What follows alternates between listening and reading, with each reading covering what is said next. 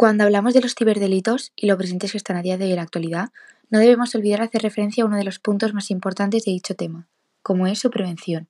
A continuación, presentaremos un podcast dedicado a ello, la prevención de los delitos en las plataformas tecnológicas. A raíz de la evolución de las tecnologías de la información, han aparecido gran cantidad de delitos a través de las redes, tales como sexting, ciberacoso, ciberbullying, grooming, phishing, farming o carding, que se corresponden con nuestros términos coacciones, acoso, delitos sexuales, amenazas, revelación de secretos, violencia de género o estafas. El gran uso que damos a Internet hace que pongamos a disposición de la tecnología una gran cantidad de datos personales, de los cuales se puede hacer un mal uso en las manos equivocadas.